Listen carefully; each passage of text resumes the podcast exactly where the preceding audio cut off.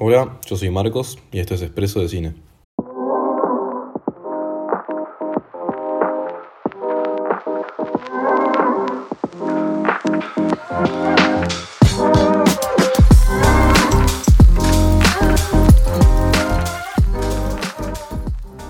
Bueno, como habrán visto en el título, hoy lo que quiero tratar es el género superhéroe. Eh, lo que quiero hacer más o menos es dar una opinión sobre lo que pienso del género, tocar muy brevemente de dónde viene eh, y tratar de definir un poco lo que es el género hoy y lo que va a ser para mí en un futuro. Bueno, entonces, la historia del género. Esto lo quiero, lo quiero hablar muy poquito, pero para que quede claro, quería decir que el, origen del género viene de, del 1930, 1940, que es una época donde los cómics en sí eh, estaban explotando en el mundo, especialmente en Estados Unidos y en Japón. Entonces el cine, que también era una creciente industria, empezó a adaptar estos cómics para, para también potenciar las ganancias de estas empresas de, de historietas. Y entonces en los 1930s, 1940s empezó el género en sí, en las películas, pero todavía no era nada mayor, obviamente. Eh, pero bueno, lo que sí pasó, y cuando sí empezó a crecer, fue durante los 80s y en los 90s. Ahí fue cuando sí el género empezó a explotar un poco. Eh, los 80s, como muchos sabrán, es una época donde se, se empezó a explotar mucho el género de ciencia ficción Em, los efectos especiales ya eran mucho mejores. Eh, había un par de cosas computarizadas, pero nada muy avanzado. Pero sí, eh, directores empezaron a animar a, hacer películas de ciencia ficción, que esto empezó más que nada a fines de los 60s, principios de los 70s, donde muchos directores empezaron así a hacer películas de ciencia ficción. Y en los 80s explotó su popularidad y, y nada, empezaron a salir muy poquito, pero sí películas de superhéroes. Este.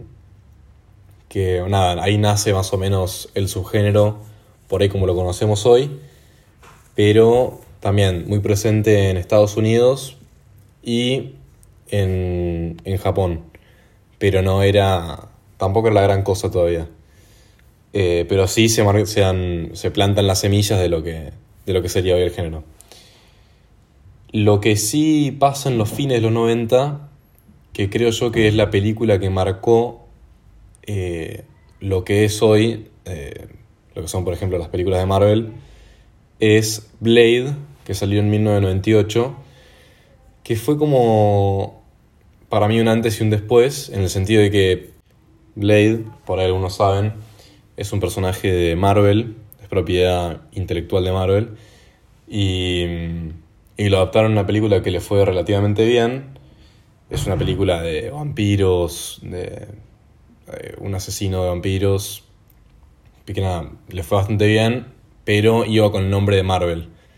Entonces empezó a, como a Marvel, como, como en la industria del cine, empezó a llamar la atención más allá de las películas que tenía antes en, en los 50 y, y esas películas que no mucha gente se acuerda. Entonces después de Blade salió Daredevil, Punisher, Electra, eh, Ghost Rider, salieron las secuelas de Blade. Eh, no sé muy bien si lo estoy diciendo en el orden correcto, pero bueno, sí salieron esas películas. Y por más de que no eran una gran cosa, como que sí empezaron a, a marcar su identidad en, la cultura pop, digamos. Y, y nada, y era como que se estaba dando, se estaba reconociendo a los fans de los cómics en las películas.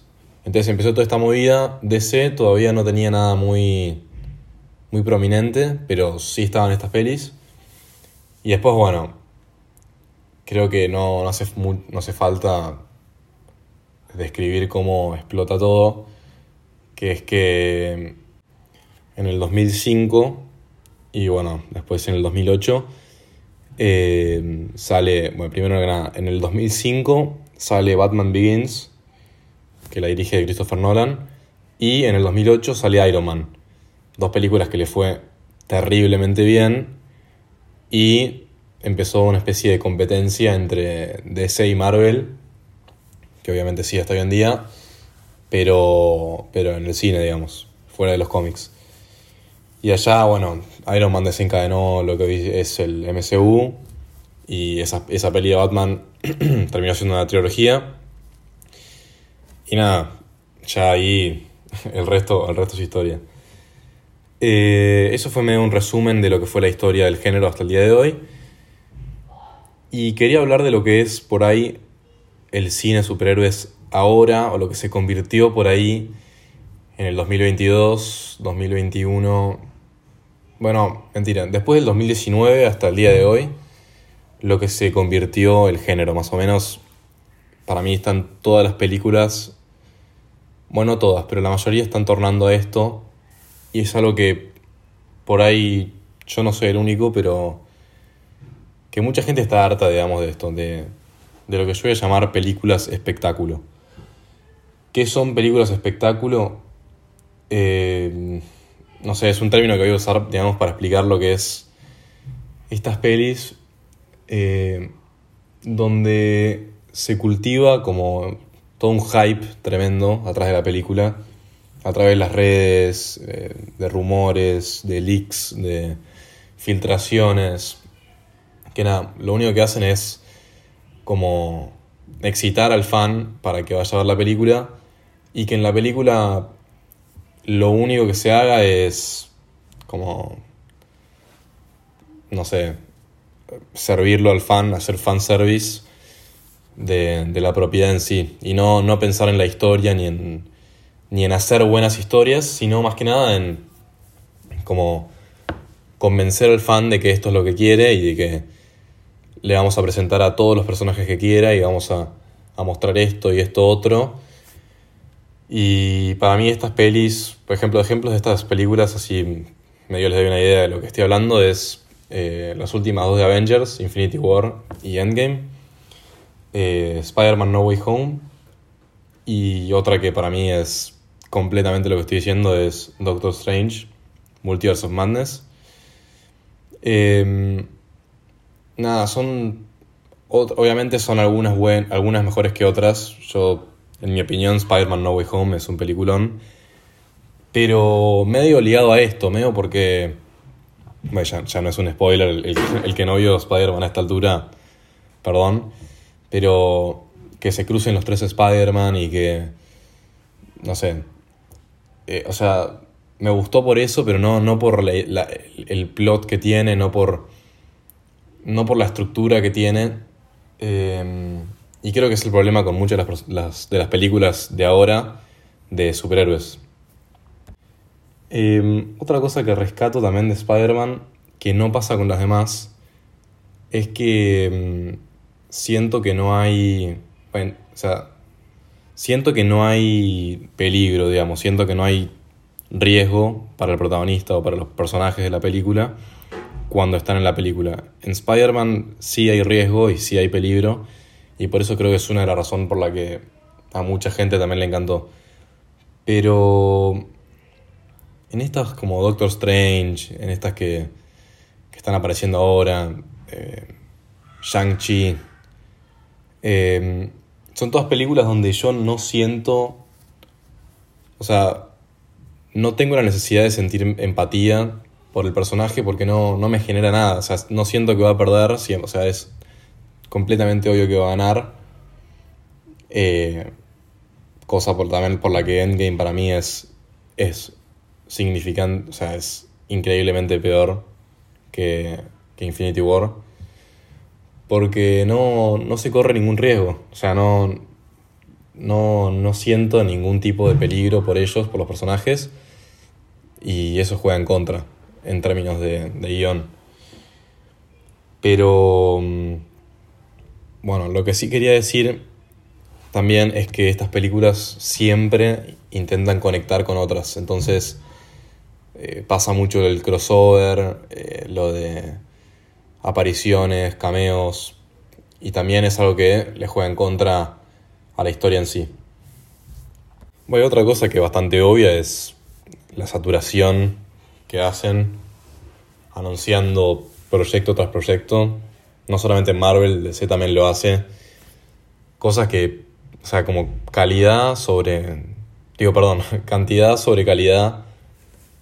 Y no sé, es como que ya llega un punto que da hasta fiaca seguir el, el lore, el lore de, de, la, de toda la saga. Es como, no sé, es muy cansador.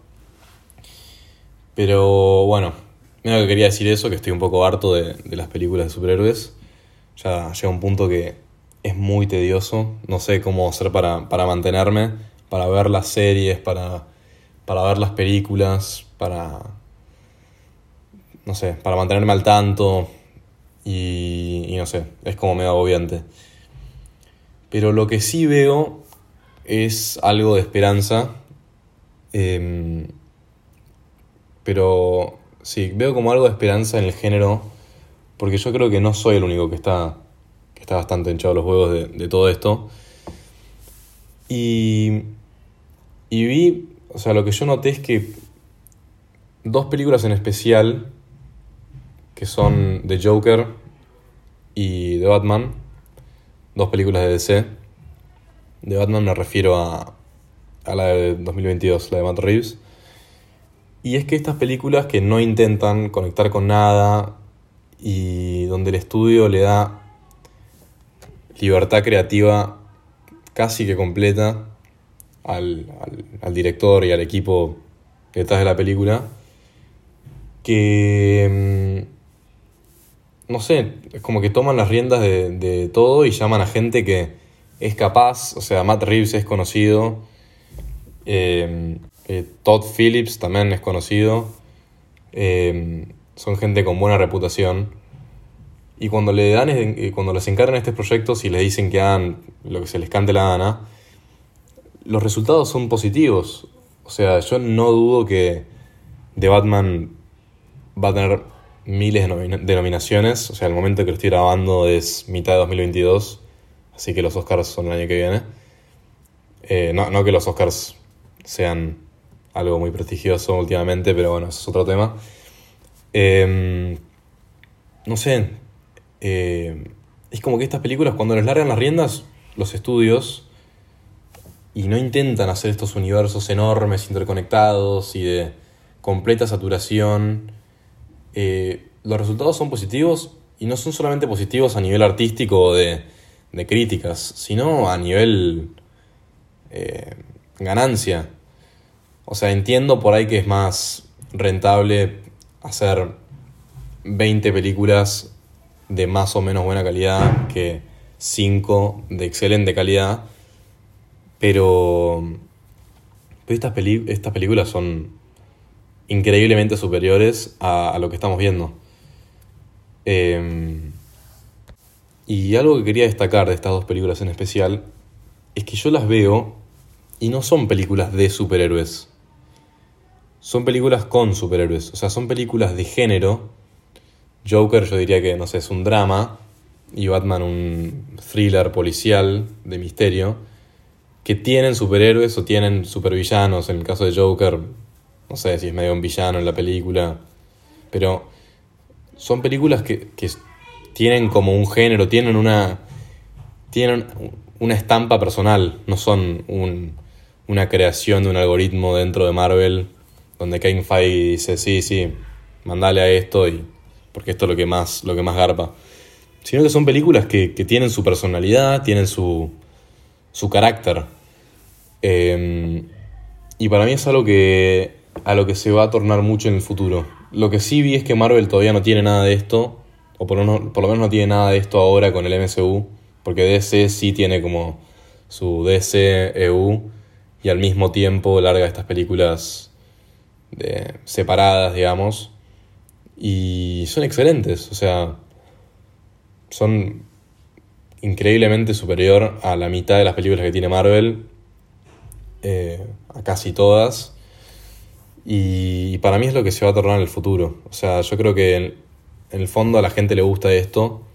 Batman causó una conmoción enorme, Joker ni hablar. Em, y nada, quería, sí, quería remarcar esto, por más que suene repetitivo, de que son películas que pueden, o sea, yo no, de que son de género, digamos, son de, de géneros cinematográficos, no son películas de superhéroes, o sea, no, no es eso, porque ya creo que el término película de superhéroes se convirtió en, en un género como separado de la fantasía o de la ciencia ficción, que que ya está marcado por estas películas que salieron en los últimos 20 años. Pero estas películas, Joker de Batman y Marvel todavía no tiene ninguna para mí. No tiene ninguna así tan, tan marcada en, la cultura. No, no son películas de superhéroes, son, son otra cosa completamente distinta. Y, bueno, hablando de una novedad, eh, salió el trailer de, de Joker 2 la semana pasada Acá ya me estoy yendo un poco por las ramas, esto no lo tenía planeado, pero eh, Joker 2 eh, la anunciaron y va a ser un musical. Eso es lo que quiero ver yo. Quiero ver cosas distintas, cosas originales, o sea, que a mí me digan que Lady Gaga va a actuar de Harley Quinn en un musical con Joker, con Joaquin Phoenix y Todd Phillips de director de nuevo. A mí me copa, no sé. Es algo distinto, es algo que, que, viene a decir, sí, yo soy Joker 2, no soy la película 24 de Marvel. No. Eh, no sé, ese tipo de cosas para mí van a empezar a pasar. ¿Por qué no un western de Marvel? ¿Por qué no una película de. una película realista de, Marvel? ¿Por qué no. Eh, qué sé yo. Un, eh, un film noir de Marvel? ¿Por qué no? O sea, para mí es eso lo que va a terminar pasando. Yo creo que la gente está cansada, eh, por lo menos yo, y, y bueno, yo creo que ese va a ser el futuro. Bueno, si les gustó el episodio, por favor, síganme en Spotify. Y bueno, nos vemos pronto. Chao.